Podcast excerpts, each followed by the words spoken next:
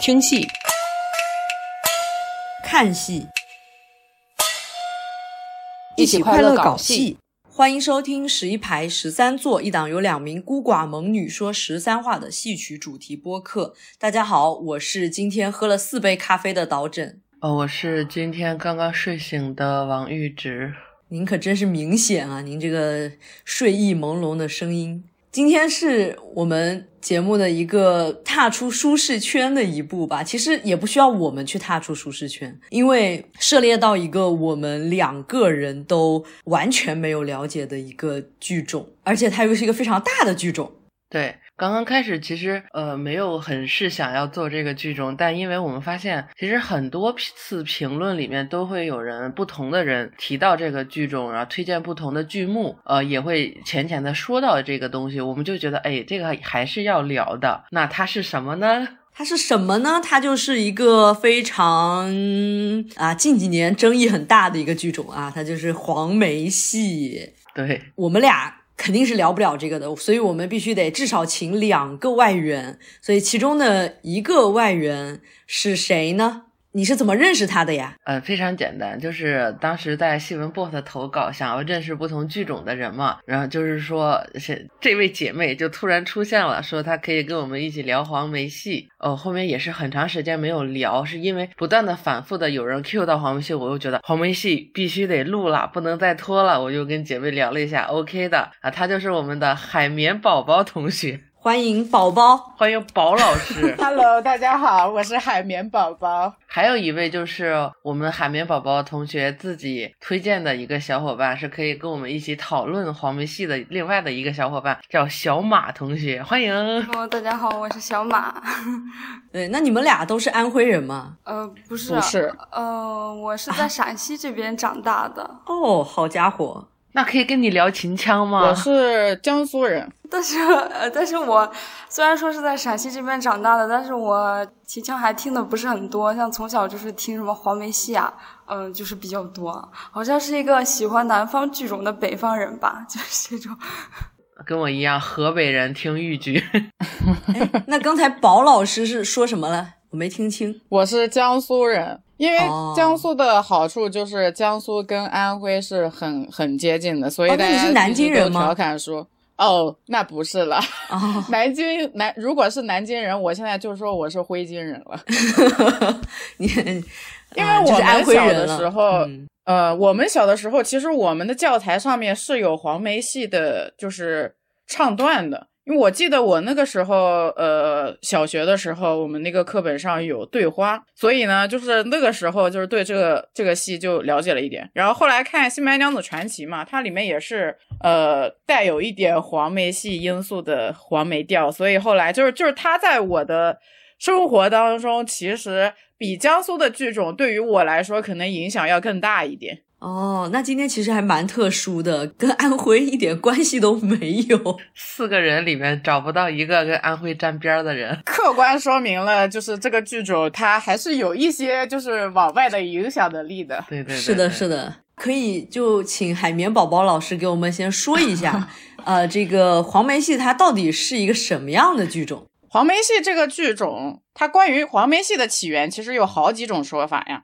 有的说是它是在。怀宁腔的基础上发展起来的这个说法是六一年人民日报曾经用过的一个说法，还有一种说法说是呃张献忠的军队战败，然后他的军中的乐人流放到了湖北黄梅这个地方，通过这个演唱谋生，形成了黄梅调。但是这两种说法都不是主流，比较主流的两种说法，第一种说法是说黄梅戏它起源于安徽安庆，因为安徽这个地方容易发洪水。所以呢，他们每年乡民他们会祈求丰年，他们要迎神赛会，进行歌舞演唱，那就是有点相当于宗教的这种仪式的一个活动。就在这种迎神赛会、歌舞演唱的过程当中，产生了黄梅戏，并且因为发大水的季节常常是跟黄梅季节有关，所以它得名叫黄梅戏。还有一种说法是说，它是来自湖北黄梅县，就是湖北有一个黄梅县，他们这个地方有采茶调，因为他们那边要采茶，所以很多女孩子她们去采茶叶的过程当中，就是劳作的时候，有点像耗子那种。但是女孩子嘛，肯定不可能哼就唱耗子了，他们就唱采茶调，也是因为湖北那边也比较容易发水灾，发水灾的时候，可能灾民他们要逃灾，然后他们流落到了安徽安庆地区，跟安徽当地的一些民间艺术结合，最后产生了戏曲形式，产生了黄梅戏。这两种说法是比较主流的说法。最后一种就是关于说是来自于湖北黄梅这个说法是最主流的说法，一。包括一些比较老艺人，他们就持这种说法，但是就是关于它的起源这个问题没有定性，还是有争端。安徽和湖北他们之间其实是有一些争议。黄梅戏的特征就是活泼、质朴、清新哦，呃，因为黄梅戏它是 对吧？因为黄梅戏它是。呃，采茶歌，所以它是劳动人民在劳动的过程中，嗯，形成的一种艺术形式。所以它会，因为要要劳动嘛，那你劳动的时候，那肯定是要有一些活泼，要有生气。嗯，你劳动的时候，你才有那个劲头去努力的干活。所以呢，黄梅戏它相对来说是比较朴实的，而且因为它是农民，像什么农民啊，手工业劳动者。他们所形成的这个剧种，它相对来说，它会比较的朴实。昆曲它可能比较文人化一点嘛，所以它的唱词什么的都比较雅。那么黄梅戏它就是简单的，它很朴素，因为它反映的是劳动人民的最简单、最朴素的爱恨情仇，包括它的一些题材，其实相对来说也非常的接地气。比如说黄梅戏的一些小戏。打猪草，夫妻关灯，就是打猪草。他就说的是一个小女孩，然后她妈妈让她去，就是早上去搞点猪草回来，呃，然后跟另外一个小小男生发生的这么一个故事。然后还有夫妻关灯，就是说两个人到元宵节的时候，他们就是看到花灯一些反应。然后还有什么王小六打豆腐了，呃，老婆让老公出门去打点豆腐回来，都是非常生活化的一个东西。我觉得这。就是朴素、清新、活泼，相对来说是黄梅戏最大的一个特点。包括那个以前有一个电视剧叫《严凤英》嘛，呃，对黄梅戏的一个形容，我觉得很贴切，说它是山野吹来的风，它是很朴实、很清新的这么一个剧种。刚才这个宝老师他说的关于黄梅戏的起源，其实我就感觉听下来，两种真的都很合理，真的非常合理。其实我还想问一下，就是我们今天的另外一位嘉宾，就是小马同学啊。小马同学，你心目中的黄梅戏是个什么样子的嘞？我对于黄梅戏，我就是觉得它很好听。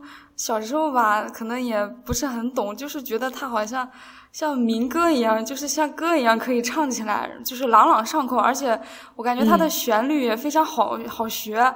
啊，所以就是像听听个一两遍吧，我基本上就能自己也能哼出来，嗯，所以就就是觉得它呃很悦耳动听，这是就是小时候最早对于黄梅戏的这样一个印象。嗯，懂了。结尾的时候让小马同学唱两句，嗯，理解了解了解。嗯，这肯定要安排的呀。唱的很好。嗯，懂了懂了。对我们重要的就是一个自信。那哎，那我还是想问一下直老师。哎，那直老师，你我的印象里，你对黄梅戏并不是特别的友善呀？啊，不友善，从何说起？我也没有不友善了，只是因为现在的一些东西让我对，因为我没有这个黄梅戏的一个从小的环境嘛。那长大了之后认识、接触到的一些东西，又是你懂得的一些东西，就导致我对黄梅戏的一些印象就平平。因为我们这边说到底哈，就是以豫剧为主嘛。即使小时候放电影，放到戏曲电影的话，也很少会放黄梅戏的这个嘛，所以对他没有太多的就是小时候的情感在里面。长大之后也并没有认真的去了解过他，所以是会有一些刻板印象和天然的一些偏见在里面的。今天你们两个的目标就是打消那么一丢丢哲老师的这个偏见，对刻和刻板印象。那可能不能打消了，因为我们现在也开始有了。只能说爱过啊，爱过，爱过也是曾经拥有嘛。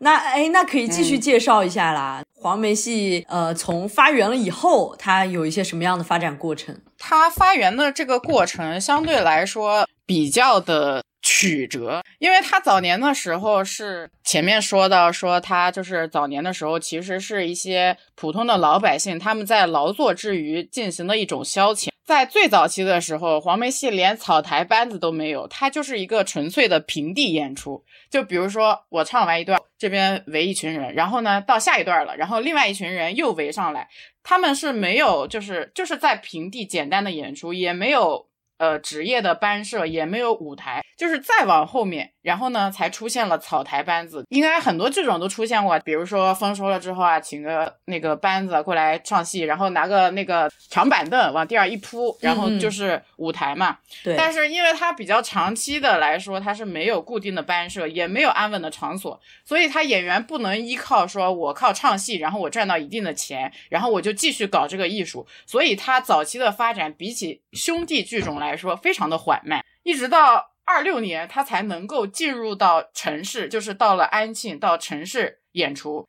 安庆在以前它是安徽的省会，就是以前安徽的省会不是合肥，是安庆。到二六年底，他们才第一次就是有了稳定的场所，就是在安庆这个地方租了一个旅馆。但是他们登台演出的时间也非常的短暂，嗯，因为一些政治方面的问题，所以他们。又从就是同年，他们又从城市又回到了农村，一直到三一年又发大水，因为呃安徽和湖北这个地方是很容易，对，很容易发大水，所以黄梅戏这个剧种洪水调啊，这是洪水戏也是成也是大水，然后败也是大水，所以因为大水，然后他们就不得不又逃难，因为他们靠他们这种朴素啊、清新的这种。呃，本色，然后吸引了很多的观众，最终站住脚。一直到解放之前，黄梅戏它的命运都非常的波折，就是整个就是起来一点儿下去，起来一点儿下去。解放之后，黄梅戏才能够就是再度发展。然后呢，建了职业班社。这个时候，黄梅戏早期最著名的两个演员，一个叫王少舫，一个叫严凤英，组建这个职业班社。然后王少舫他早年是唱京剧，因为安徽他组建了这个班社之后，他就从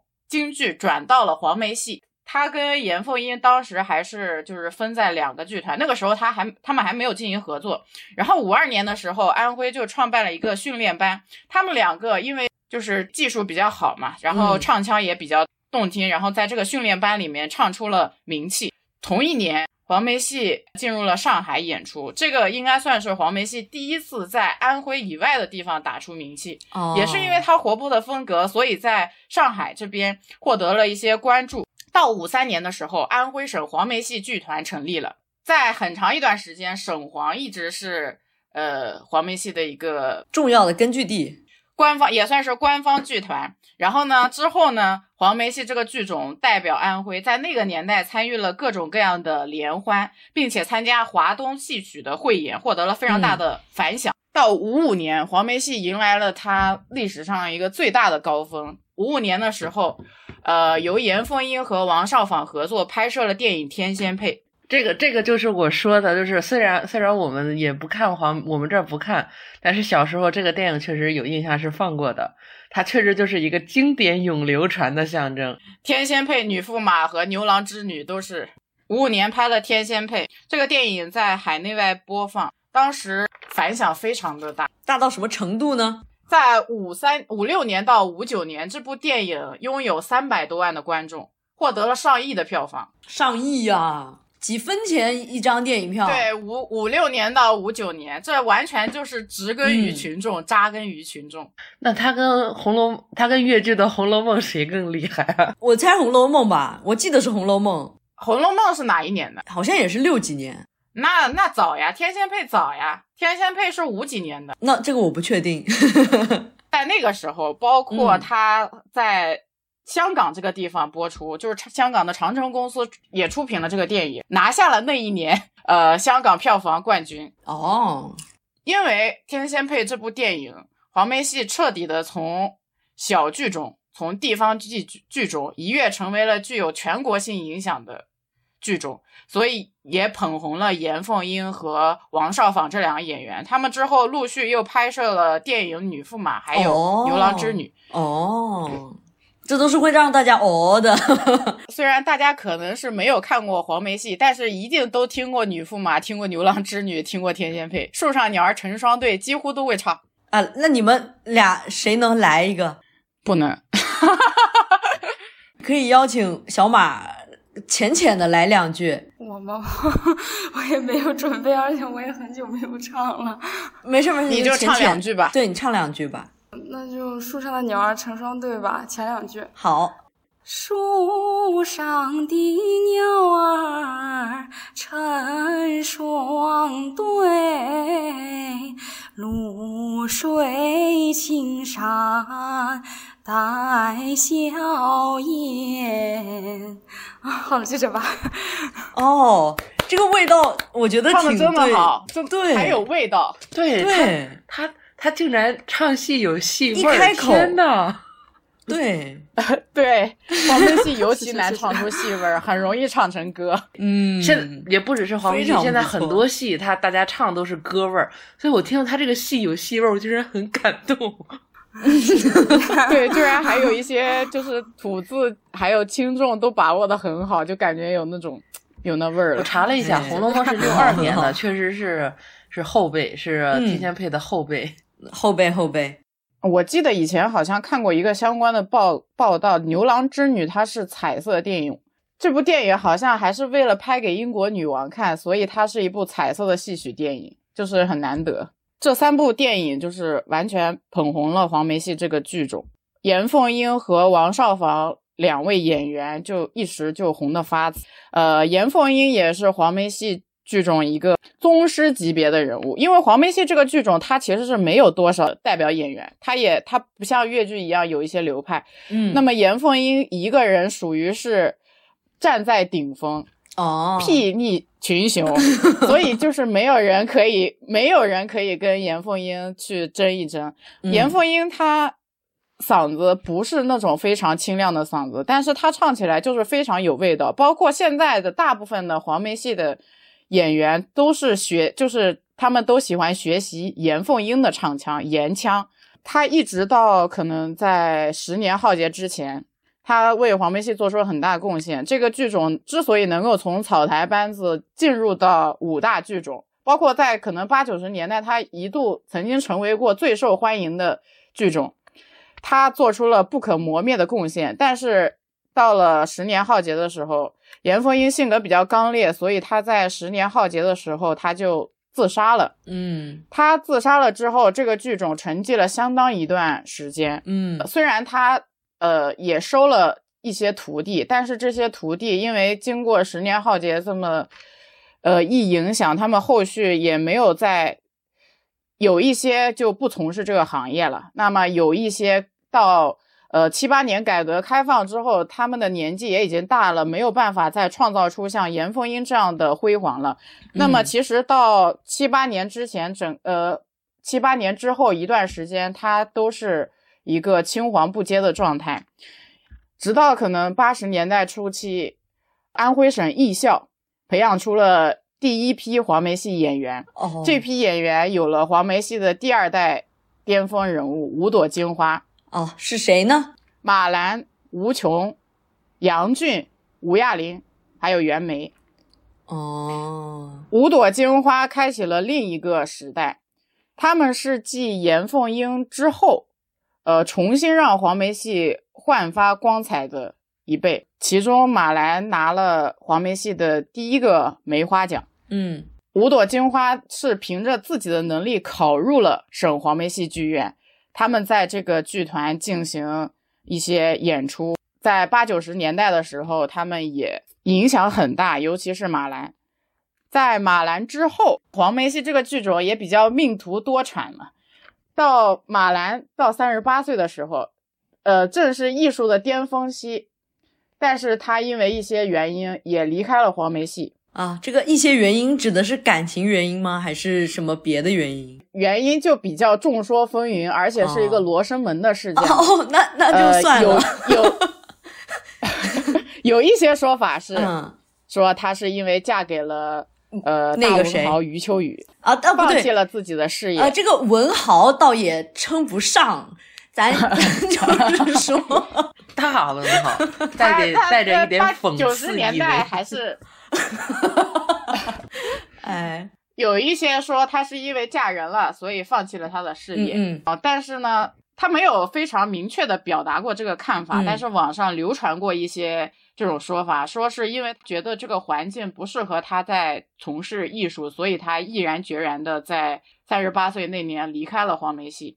嗯，呃，那么沈黄方面给出的说法呢，就是他们是否认了这种说法，他们说他们并没有排挤马来，所以他们两方的这种说法呢，就是一个罗生门的事情，因为无法查证，所以到底谁说的是对的，现在就是成了黄梅戏圈的一个无头公案。嗯当然到现在。呃，马兰跟沈黄，呃，因为他们像沈黄现在领导是吴亚玲、蒋建国，做了很多年的同学吧，现在大家也都和解了，所以这个事情就彻底的成为了一个谜团。啊，其实也不重要了，就是已经这么多年过去了，二二十多年了。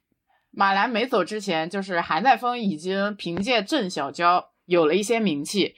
当时黄梅戏界叫南韩北马，马兰属于沈黄，韩再峰属于安庆的嗯剧团，嗯所以他们其实是不属于一个安庆的剧团，包括他们学习的女驸马跟沈黄这一派，他们学习的也不太一样。韩再芬的师傅是马彩楼，那么沈黄这边他们主要学习的就是严凤英。在马兰走之前，呃，韩再芬已经崛起了。那么马兰走了之后，韩再芬就彻底的没有阻碍了。他在黄梅戏圈可以说是如鱼得水。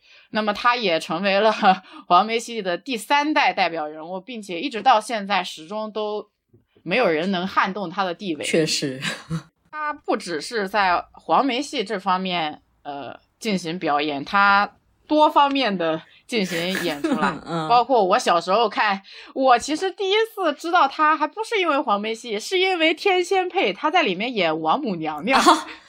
呃，这样吗我？也是，我也是是一个电视，剧吗他在那个对啊，对，黄圣依和杨紫那哦版，对，他写他演他演王母娘娘，对对我也是长大，他也我也是长大了之后才知道这个王母娘娘是黄梅戏的韩再芬，很震惊。他还演过在春晚上跟巩汉林合作演过小品，对对对，我有一段时间，然后拍过很多对我有一段时间补春晚的那个，就是补完整的春晚，发现他其实演了很多小品。对他拍过很多电视剧，然后多方面发展。哦，但但还有一个方面，其实是大家都可能都知道的一个方面，就是大家都见过，但是可能你不一定知道，就是那个表情包。为了我们的友谊。我们，的友谊，啊对。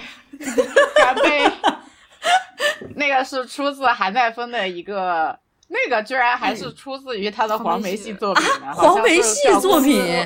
对，对，拿着一个红酒杯。但是那但是那个作品的反应可能就一般吧。哦。但是那个造型确实非没常出没有表情包的，没有表情包的反响好。韩代芬趴的话，是不是小马同学会了解的更多一点？对，因为我毕竟，呃，最初看黄梅戏也就是看的韩老师的多一点儿。哦，那你来说一说。小时候听黄梅戏嘛，这只是大概了解。再大一点呢，偶然一次就是看到他那个全本的那个女驸马，然后我就觉得，就再次就被黄梅戏这个剧种所吸引了，然后被韩老师吸引了，然后我就就继续去看一些他的别的一些呃剧目，比如说郑小脚啊，还有那个呃李师师与宋徽宗啊，但那个是黄梅戏的电视剧。嗯，还有莫愁女啊那些，呃，还有风尘女画家，就是那个那个是叫潘张玉良，然后我基本上也都都看过，就是可以说真真正正走入黄梅戏，应该是我就是韩再芬老师带领我，就是再次再次去了解黄梅戏吧。就之后我就在认，就是在看了一些别的老师的，比如说马兰老师的、吴琼老师的，然后我也都慢慢慢的开始看了。嗯，那这还是践行了我们的一个美丽的女人，美女是第一生产 力。是，是一个美丽的女人拉你进圈的定律。对，又是一模一样的，可以可以这么就是说女人不同，但结局包括一样。我，我当时第一次被马来吸引，是因为看《西游记》，啊，哦，因为他在他在里面演唐僧，的妈妈扔，绣球那个，对对呃对，嗯，那个是我小时候就是。我第一次就是见识到原来有绣球招亲这有这么一个项目，就是就是通过那个电视剧，对我留下了很深的印象。对，给我留下了很深的印象。那个时候我不知道他是谁，直到我长大了之后，有一次看那个西游春晚，又看到他出现，二十秒俘获了我的心。后来就是在电视剧之后，我才去了解，哦，原来他是一个呃著名的黄梅戏演员。之后才看了他的一些作品，但是也比较可惜，他已经退休二十多年了。哎，爱上一个退休二十多年的女人。是什么体验 啊？那这个我知道，我是九四年出生的，王祖贤是九五年退休的。你说吧，爱上了一个退休了二十多年的人，我非常了解这个这个心情。非常不好意思的就是小那个海绵同学，就是给我推荐马兰老师，呃，一直给我认真的推荐，我也很认真的在看，结果我发现杨俊老师巨美，喜欢上了杨俊老师，杨俊老师 好美啊！对对对，爱了，真的好美啊！但是杨俊老师《五朵金花》其实他们发展的并不是很，就是他们不是全面开花的。嗯，呃，在《五朵金花》那个时代，其实只有马兰比较出名，其他的几个都难以分到资源。比如说吴亚玲，她虽然是沈黄院长的老婆，但是她可能只能演一些给马兰演一演公主。吴琼老师由于他两个就是可爱的酒窝的问题，导致他始终就是无法获得一些机会。包括一开始的时候，他有很好的嗓子，他的嗓子非常接近严凤英老师，他的嗓子可以说是每一次听来都觉得酣畅淋漓。但是他的两个大酒窝也限制了他的。嗓子就好像戏曲呢是一个综合艺术，你可以就是每一样都一般，你可以平平无奇，但是你不能有一个巨大的短板。那么吴琼老师就是因为有一个巨大的短板，所以他始终无法获得一些成功呃成就。比如说当时拍严凤英电视剧，他觉得自己一定是这个完美的人选，但是因为长相问题被涮了。后来要筹拍孟姜女电影。他以为自己依然是一个完美的人选，没想到又被杨俊老师给替代了，所以吴琼老师久久不得出头，所以他后来出走北京去唱歌去了。哎呀，这个这是一个悲惨的故事，也不是说他有多么的悲惨，就就就是有一种那个古代的那种郁郁不得志的那种感觉。对，就是能力是有的，还五朵金花能力是有的，但只是缺了一点。生不生不逢时，也有点生不逢时。五朵金花还有袁枚，他演了《红楼梦》里面的袭人，之后呢，他就去演，对，他就去演电视剧了。那么他就没有再在黄梅戏这个行业再进行了。那么还有杨俊，杨俊老师也是在九十年代可能出走湖北了，所以黄梅戏的一个人才流失的情况非常的严峻。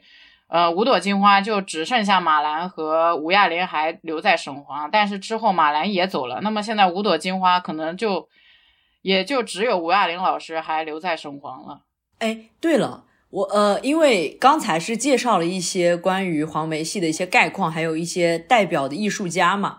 对，其实说的还是比较详细的，然后我在这边听了就觉得确实是有一个对我知识的补充。那我一直有一点是非常疑惑的，就是你之前也提到了那个《新白娘子传奇》里面那种演着演着唱起来的模式，它是呃一种什么模式啊？它是叫什么？然后它和黄梅戏是有什么关系没有？《新白娘子传奇》里面唱起来那个歌呢，其实是港台那边流行的黄梅调，这个。呃，《新白娘子传奇》是九二年的电影。其实黄梅调在可能六十年代的时候，在香港就曾经掀起过一股黄梅调的热潮。前面说过，因为《天仙配》这个电影反反响比较强烈，呃，当时呢就吸引了一些香港电影人的眼球。同一年，长城公司出版了《天仙配》这个电影，呃，在香港也获得了非常好的成绩。那么邵氏的邵氏电影公司，呃，李汉祥导演。他看准了这个时机，他觉得这里面有一些商机，所以他就拍下了第一部黄梅调电影《貂蝉》。这个电影的反响非常好，拿下了当年的香港电影票房纪录，而且在国内外获得了多项大奖。黄梅调电影其实它来自于黄梅戏，因为内地的就是安徽这个地方的黄梅戏，呃，流传到了港台，但是港台他们没有相关的专业的这个嗯演职人员去进行专业的戏曲的这种演唱，所以呢，所谓黄梅调电影，黄梅戏原来就叫黄梅调，所以呢，黄梅调电影也可以说是成就是黄梅戏电影。黄梅调呢，它是在黄梅戏的基础上进行了改动，因为它没有专业的演职人员，那么也没有正统的呃黄梅戏的作曲家、作词家，所以它其实是一些就是流行音乐的这种作曲家谱曲的，所以它听起来很像黄梅戏，但是又觉得少了一点戏味，嗯因为它在黄梅戏的基础上其实。融入了其他多种的元素，什么呃越剧啊，什么呃，甚至还有流行音乐这种元素，所以它是一种脱胎于黄梅戏，但是更接近于流行歌曲的这么一种形式。戏歌的感觉。呃对，到了《新白娘子传奇》呢，就是台湾的，像左宏元他们又对这个黄梅调再进行了一些呃改动，所以呃又形成了一种新的黄梅调。在原来的香港的那个基础上，它显得更加清新、更加灵动哎，真的就觉得它有一种就更像歌唱山歌的感觉，就对山歌对唱。本身山歌也像是黄梅戏的特色，因为它就是从采茶调过来的，所以它本身就比较的有这个。那在他们的改编之下，就更加像了，就更加活泼。它那个旋律好像就更加简单了吧？对，因为它本身就只有黄梅戏当中的一种腔调，所以就听起来比较的呃平。对，就是我自己是有一个这个感觉，我觉得黄梅戏的曲调已经相对是比较平，就缺少那种很多的变化。再加上它可能更是吸取了黄梅戏的一部分，所以它就显得更平。所以我之前呃，我都不会去就是主动的去看。之前是我们在课上的时候，有一个老师给我们放过黄梅调的《西厢记》，然后当时我就看得非常的不舒服，《黄梅调西厢记》是那个电视剧吗？好像并且。他还把黄梅调继承了粤调，这这真的是、哦 无语。然后一不小心骂到了乐调，对不起，对不起，再次和乐调说对不起。对，就被我言辞指正了，不可能，呃，香港哪有粤调？这个是哎，对，关于最近黄梅戏给我和阿直两个人造成一些不太好的一些感受的一些点，可能就在于最近这个大名鼎鼎的沈黄，他们做出了一些放飞自我，啊也不知道放到哪里去的一些行为。就很长时间，大家开玩笑就是说黄梅戏这个梅是不是可以拿掉了？就是这种感觉，就是你明明有些前辈已经把它从田间地头很好的改善改良，然后能够拿到大的舞台上去表演，结果后人又把它重新往不入流的方向去整，就尤其是这种什么成年人也爱做游戏的这种东西，就真的是很冲击我们。就是印象当中，虽然其他剧种也会有一些比较颠覆我们认知的对剧种的改变，但是好像印象当中最颠覆、最让人觉得震惊的，好像还就是黄梅戏。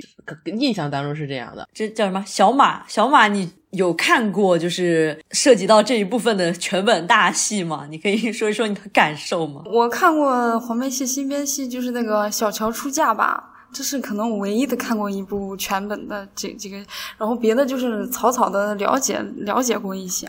像我们知道后期的这种什么杨贵妃呀、呃孔雀东南飞啊，它实际上的演出，它其实也没有演很多次嘛，就是主要是有这种音频资料。哦，对，是的，呃，就最近比较出出圈的《孔雀东南飞》和《长恨歌》这两个剧目，都是出自某著名编剧罗某珍哎呀老师的笔下。罗某珍啊老师真的是令我们，哎呀，这个五体投地啊！这个罗某真老师，上次还骂来着，就这两部剧比较讽刺的，他们居然还是梅花奖对呀、人所以当时就是因为这一点，是让大家所有不仅是在戏曲圈里，就是他除了出到了这个其他剧种的圈里，还出到了广大人民群众的圈里，然后引起了震惊。其实包括演员自己本身也不愿意演这部戏，比如《长恨歌》的那个主演之一黄兴德老师，嗯他在自己的回忆录里面就指出，他当时非常不愿意演这部戏。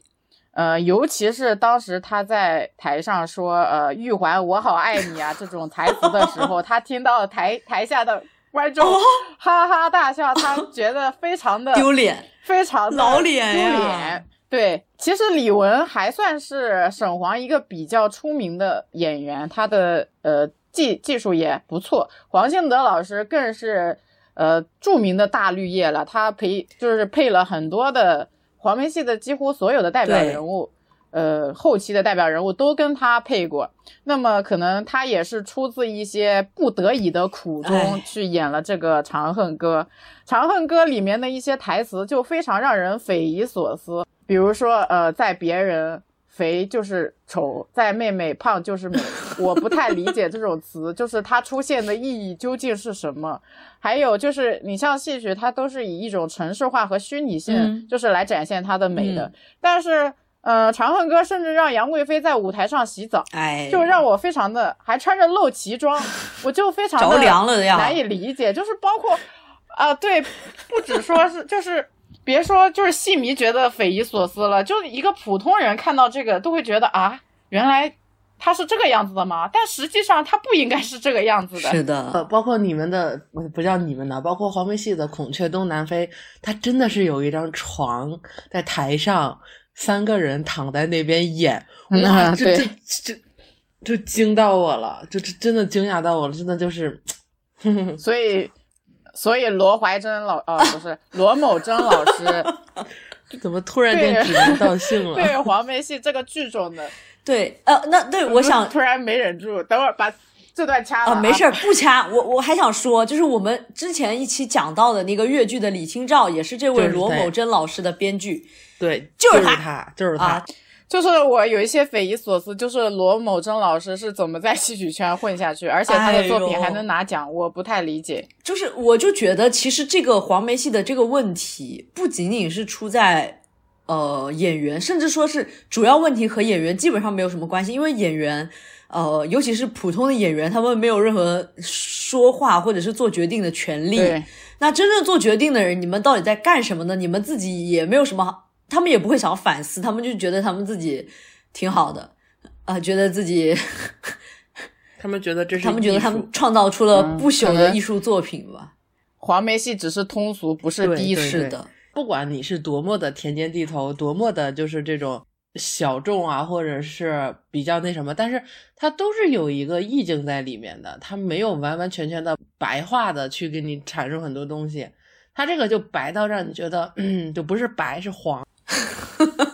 咋还变色了？像这种男女之间的这种亲密关系，你像昆曲里面也有嘛，比如《牡丹亭》那，就是非常著名的那一段。呃，在花园里，但是这个给人的感觉是什么？就是情之所至，这是美的，就是你能够感受到，呃，杜丽娘跟柳梦梅之间，他们是因为情所以在一起，而且它整个的表述呢也非常的美。当然，可能呃，昆曲它是比较雅化、比较文人的这种，但是你像作为黄梅戏这种剧种，如果你做不到人家这个样子，那你就不要学习人家开车嘛。开车有风险，然后有点自己心里对自己的能力有点数。对，那其实说到了呃这个非常令人无语的一些行为之后，那。肯定还要再往回搬一搬嘛，因为我们这一期并不是一个黄梅戏的这个批判节目，是吧？那我们还是让大家能够去了解到黄梅戏它是一个什么样的一个本质上的一个东西。先请这个小马来，你给我们推荐一部，呃，如果能让大家了解到黄梅戏的美，然后你想要推荐一个什么样的剧目？哪位老师的哪部戏？我觉得就是韩韩在芬老师那个郑小脚吧，我觉得舞台剧版的，我觉得那个就很。第一很有故事性，然后我觉得韩老师他的身段也很好看，然后也非常有美感，而且他演的也很好，所以我就推荐这部戏啊。好的，宝老师，嗯，黄梅戏的，嗯，比较出名的嘛，《天仙配》、呃，《牛郎织女》和《女驸马》。当然，其实可能比较老生常谈的《女驸马》，我比较推荐马兰老师九八年演的那一折《状元府》哦，非常好，是他的。应该说是演艺生涯的巅峰，但是也比较可惜，就没有全本，只有那么一折。呃，比较 B E 美学。我觉得《女驸马》这部剧呢，也算是黄梅戏的一些剧目当中比较有思想内涵的一个剧，因为它是有一些女性主义在里面的。黄梅戏的三大绝：天仙配、罗帕记和女驸马。呃。相对来说，反而是女驸马的思想价值比较高了。它涉及到一个就是女性力量的这么一个内涵。当然，我觉得其实她的女性力量背后又有一种就是浅层的女性力量。女驸马她讲的是一个什么故事呢？呃，就是说，呃，冯素贞她呃有一个从小一起青梅竹马的一个恋人，就是李郎。呃，后来呢，她。他亲生母亲去世了，他父亲给他娶了个继母。那么他继母嫌贫爱富，就不喜欢这个呃穷书就家道中落的李郎，呃，就退了他的婚约，并且就是诬陷他偷他们家的东西，于是就把他呃押入了牢里。那么冯素贞她作为一个弱女子，她要去救这个李郎，于是她就用她的身份去上京考试，并且得中了状元。他这个，嗯，我认为他有女性主义，可能大家都听过那个为救李郎离家园，谁料皇榜中状元嘛，啊，那么他可能当时他想要表达的一个价值观是什么？就是，呃，女性实际上是可以在一个男权的社会里面，就是闯出自己的天地，可以就是创造自己的价值的。你看他就是打败了许多的。跟他一起的那些男性考生，他能够呃成为状元，那其实一定程度上是证明了，就是女性她是有自己的力量在的。那么我觉得这是他这个剧的一个闪光点。但是，呃，我觉得她这个女性价值又实际上是一种非常浅层的女性价值，因为她虽然中了状元，但是她的目标是什么？她的目标并不是去证明她作为一个女性可以跟男性一样的。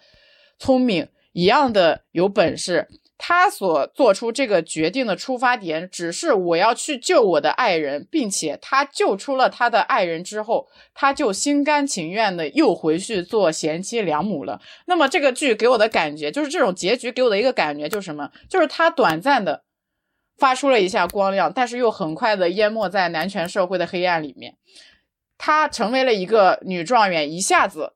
呃，证明了自己，但是他证明了自己之后，又很快的重新被母职和妻职这个身份给绑架了，又成为了一个他让李郎去做了状元去做官，然后他自己又成为他背后的贤妻良母。那么，我觉得这种女性价值实际上是一种比较浅层的一种女性价值。我想推荐一部其他剧种的戏，叫《三福秀》，是豫剧的。它这个里边我也蛮生气的一点就是它。很有能力，他他的家道中落之后，他自己靠自己的武力，是个女生啊，她靠自己的武力去平叛了一些战乱之类乱七八糟的，相当于考上了武状元之后去带兵了。结果到最后，她的女性身份被被拆穿之后，他就把她的身份就给了他的弟弟，相也不是亲弟弟啊，就是他前期家道中落去投奔的那一家的那个男的。他俩本来是有一点就是相互之间有点看对眼的，但是那个男的他是有这个婚约在身的。他就离开了，这是一福秀。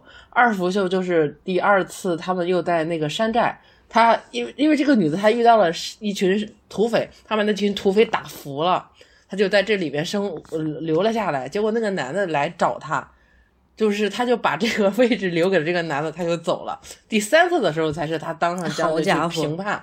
评判完之后，最后大家知道她是女的之后，他就他就说我是不可能跟她成亲的啊！既然大家都知道我是女的，那我肯定也不能再继续做了。那这个位置就给到我的弟弟，那我就走了。他出家了。天呐，天呐，这个生存女性的这个生存地位，这是在这这一步里面，就是层层层层的被挤压，然后最后就是没有了。对，天呐，就很生气。就你看着他，你觉得他能力超大，能量很强，但其实深层逻辑真的很恐怖。他的弟弟什么都就也不能叫，也不是亲弟弟啊，什么都没做，但是拥有了全部。他这么能力这么强的一个人，他做了很多事情，但最后他的下场是什么呢？那要不就跟这个弟弟成亲，你不愿意成亲，那你就你就只能去，对吧？他选择了出家，哎，因为他的能力是很强的，也不可能让他去其他的地方。如果他真的不愿意在这个国度的话，其实他的处境也是蛮危险的。你要不就留在这边让我们看着，你就一事无成的待着；要不你就死。就是虽然没有这么直白的表达哈，但事情其实就是这样。所以其实很多剧种的一些早年的，呃，表演的一些剧本都是有一些。糟粕的成分呢，是以男权社会的这种话语体系所构建出来的，包括呃黄梅戏的那个三大绝罗帕记，他的价值观就更加城府了。罗帕记他讲的是一个主角，呃，她嫁给了一个王科举吧，然后他们家呃有一个传家之宝，一个手帕。她父女主角的父亲让呃家里的管家江雄把这个罗帕送给女儿，但是呢，这个管家他心存祸心，所以他就把这个呃罗帕给贪了。他用他后来去勾勾引别的女性一个电解，他就拿出这个罗帕，他出来说，呃，他跟这个女主角有一腿，但实际上他们之间是完全没有任何的关系的。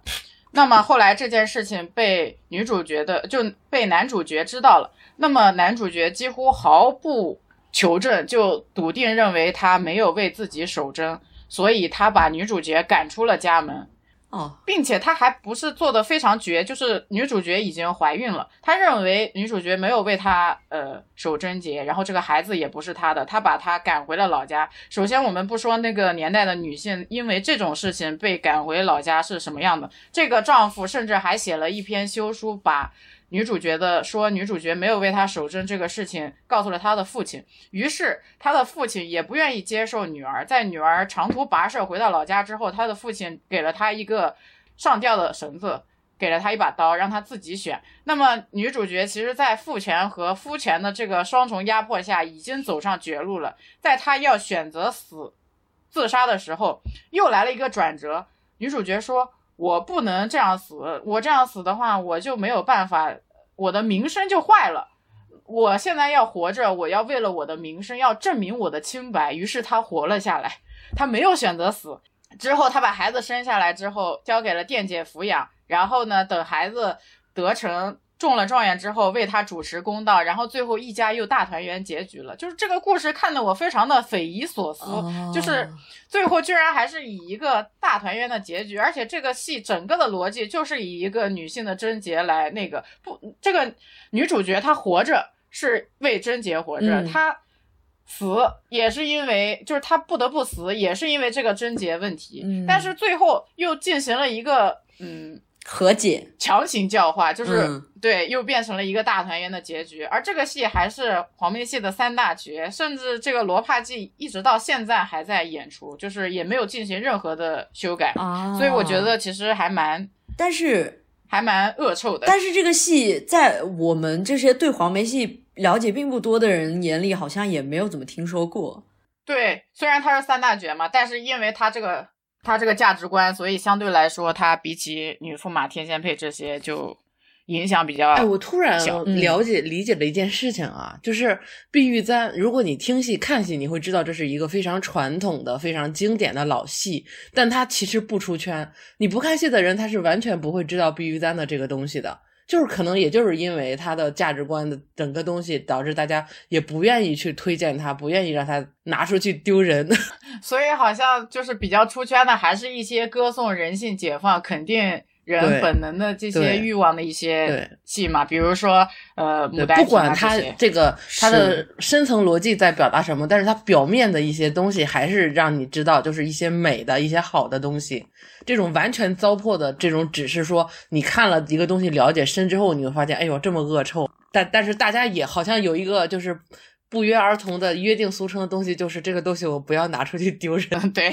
但是现在很多新编戏就是连表面上看上去都很恶哎呀，这个话就是又说回来了，真的是新编戏就烂，别的剧种只是烂，黄梅戏还加个黄呢，又烂又黄。那哎，那我们这个话题不能就停在这个又烂又黄这里啊？我们这一期不能，我们是在别在又烂又黄，我们是在聊黄梅戏的这个艺术呢，不是在聊黄梅戏它怎么成这样了。呃，我还是蛮好奇，就是原来一个这个质朴清新。的一个剧种是怎么变得这个 又黄 又烂的？这这个也，哎呀，比较可惜。首先呢，第一个原因就是因为安徽省不是一个经济非常发达的。我这个不涉及一些地域歧视，对，是实事求是客观的评价一下。因为它相对于其他的一些地方剧啦，比如说呃昆呃昆曲啊越剧。那他们背后的地方可能相对来说还是经济比较发达的。那么安徽相对来说经济条件一般，所以他可能就没有很多的资金去支持这么一个艺术的发展。呃，我之前去参观过省黄梅戏剧院和苏州昆剧院。那这两个剧院给我的感觉，那简直是一个天一个地。苏州昆剧院虽然它不是省剧院啊，因为省剧院是省在南京嘛，苏州昆剧院。的建筑像艺术厅一样，就是感觉那个建筑就非常有艺术气息。然后我当时去省黄呢，我跟着导航走到了一个居民住宅的门口，门口挂着一个牌子“安徽省黄梅戏剧院”，但是我走进去之后是一个住宅区，然后我当时很迷惑，我说这个怎么怎么进去之后是个小区呢？然后我又往里走，在一个就是非常偏僻的角落找到了省黄的一栋楼。就是我很难以想象一个省剧院是这个样子的，对比起苏州昆剧院，这个差别实在太大了。嗯，第二个原因呢，就是人才凋零，黄梅戏几代的演员，第一代严凤英，嗯，在十年浩劫的时候去世了嘛，他三十八岁就已经去世了，三十八岁这个年纪，对一个艺术家来说是一个非常，应该说是达到了他人生的艺术的这个。巅峰期，但是他就在这个时候戛然而止了他的生命。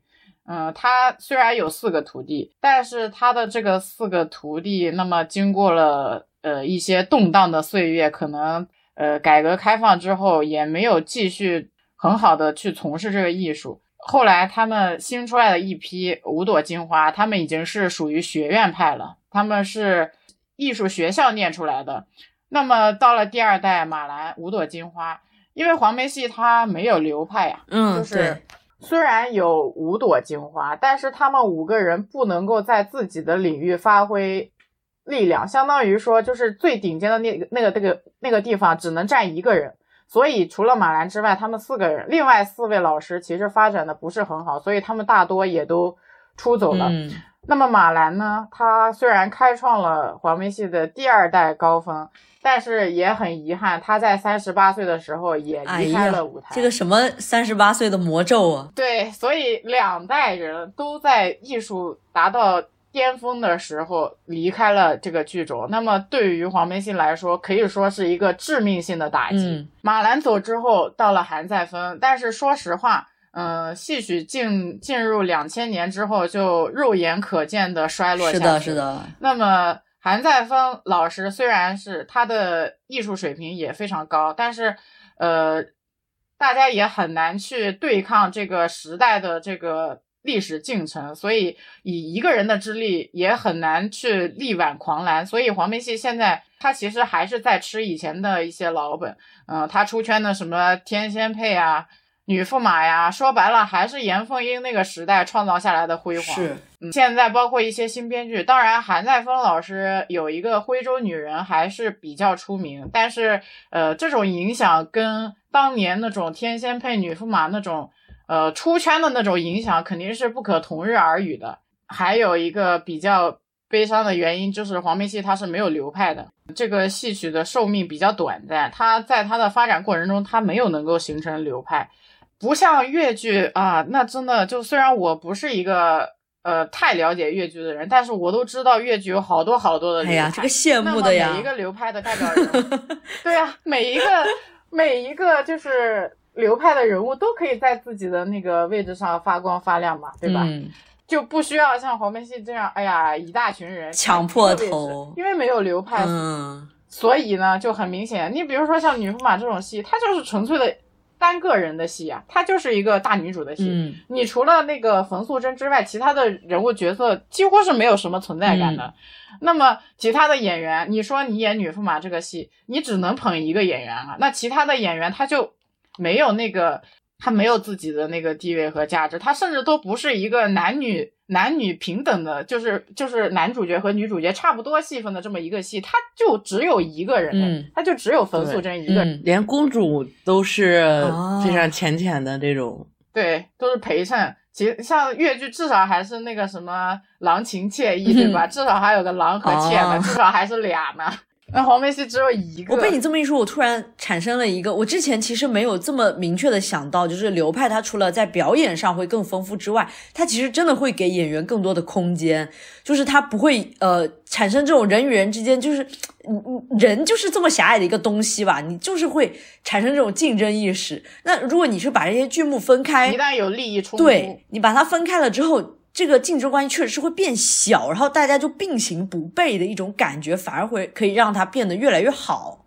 这个真的是，其实就是一个剧种分散到各种剧目，然后又分散到各种流派，它其实已经可以开叉出非常多的支了。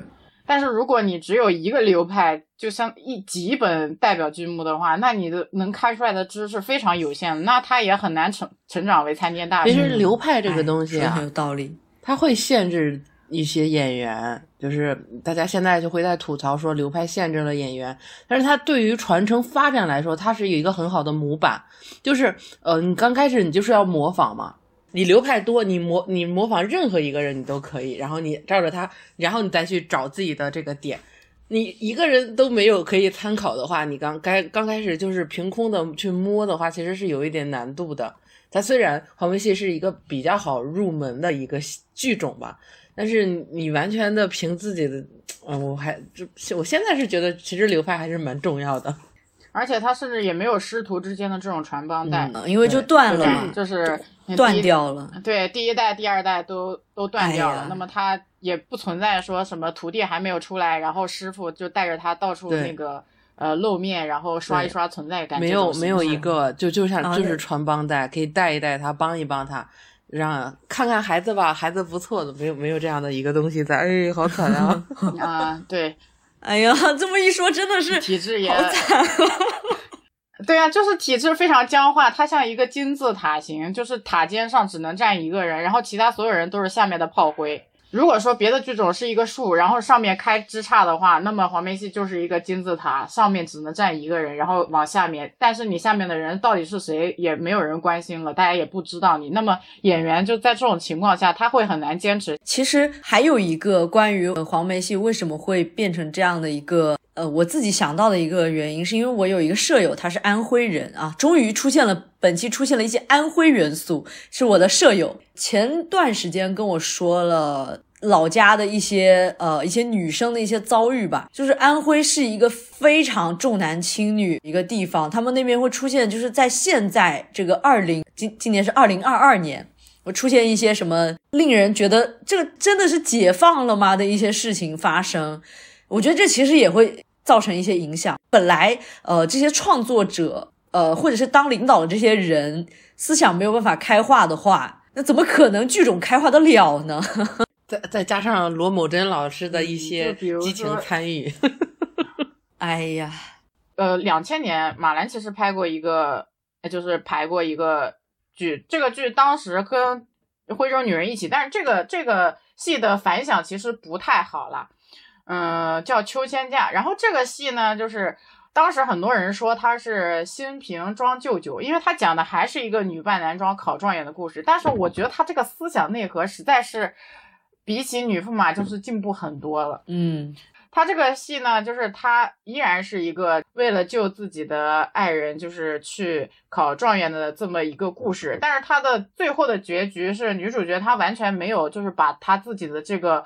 身份就是考来的这个状元的身份让给这个男主角，而是跟男主角一起归隐了。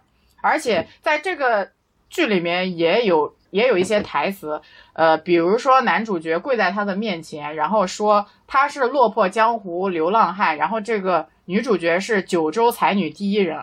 呃，里面有个台词就是说天下尽是男人路。步步生风出家门嘛，它其实就是有一种就是那个女性角色在一个男权世界里面闯出自己的天地的这么一种呃表达。这里面最有闪光点的两个角色，公主和这个就是这个角色叫楚云，就是她考状元这个角色，他们两个这个两个女性角色是这部剧里面最闪光的。呃，像老版的女驸马里面，当公主知道冯素贞她是个女的的时候，她的第一反应是。啊，你是个女的，那么我就要守活寡了。然后他最后为了救她的原因，也不是出自于对于这个同性的欣赏，而是他意识到冯素贞跟他说，如果你现在把我给呃杀了，然后呢，就天下人都知道你昨天刚招了驸马，今天你就守活寡，所以他其实是出于一种我不想就是守寡的这么一种心态，他不得不做这样一个选择。嗯那么到了秋千架里面，这个公主的一个选择是什么呢？就是她是纯粹的出于欣赏。这个女主角，她觉得她非常的有勇气，又非常的聪明，所以她愿意跟她在一起。哦哦哦，在一起啦！她甚至啊不，那没有，就是他愿意，他真正的欣赏他，嗯然后并且就是愿意。愿意就是，甚至后来女主角跟男主角要出去云游天下的时候，公主说：“你们带上我。哎呀，也不是不行。这个这个剧虽然当时在当时的反响不太好，一般，但是我觉得其实以现在的眼光去看，其实它还是蛮，就是这个思想还是蛮先进、蛮 OK 的。嗯提到这个黄梅戏的女驸马，我就会想到那个黄奕的那个版本的女驸马，真的是啊，对，是想让他们两对编剧都说只是、对，只是为了过审过审那么写的。哇，当时大家都磕疯了。就是我看过一个，就是有一个人他是按照黄奕版的女驸马写的一个同人，哇，就非常好磕，就是完全的补充了电视剧里的那些空白，把它完全的完整的顺到了结尾，两个人 H E 了。嗯，好磕好磕。对，其实它是出自这种同性之间的欣赏，然后就是推动了这个情节的发展，就是同同性之间最纯粹的那种欣赏，就现在讲的女性情谊嘛，互帮互助。但是可能原版的女驸马它就有一些功利性的考量，然后就会让这个可能思想价值会降一点嘛。嗯，那那其实我们今天聊的就是差不多了，我觉得可能也会让大家对于黄梅戏的这个认知更进一步吧，因为我自己听的也是比较的长知识啊。那最后我们有一个环节是这样的，就是可以点一个片尾点歌环节。那这个点歌环节，你们俩谁来呢？交给我，来，我必须要让我们马兰老师，虽然已经退出二十多年了，嗯对吧？那韩再芬老师就是现在还在舞台上，那么就让给我们这些就是已经退出二十多年都没有什么曝光曝光率的人好了。虽然这个发言很绿茶，嗯但是 嗯，怎么不行呢？啊怎么不行呢来不来点行呢？那么我就九八版马兰的状元府嘛。你可以呃唱两句吗？啊、那不行。哎，你你给我这个权利，我还要给你演，那这不是嗯？怎么可以呢？让让小马同学唱两句。为救李郎离家园，睡了黄榜中状元，中状元着红袍。穿宫花草啊啊，好新鲜呐、我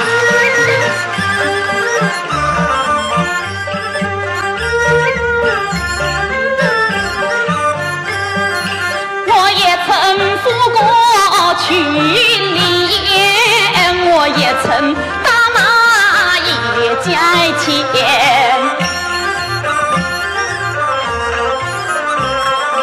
人人夸我胖满毛，原来上毛招啊啊招婵娟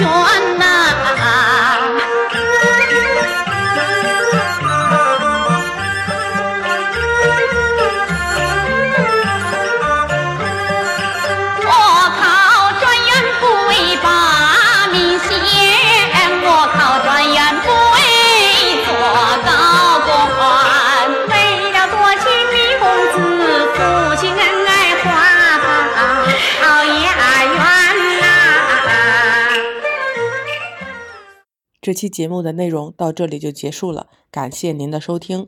如果觉得我们的节目还不错的话，订阅、关注、评论和分享给你的朋友，这都是对我们莫大的支持。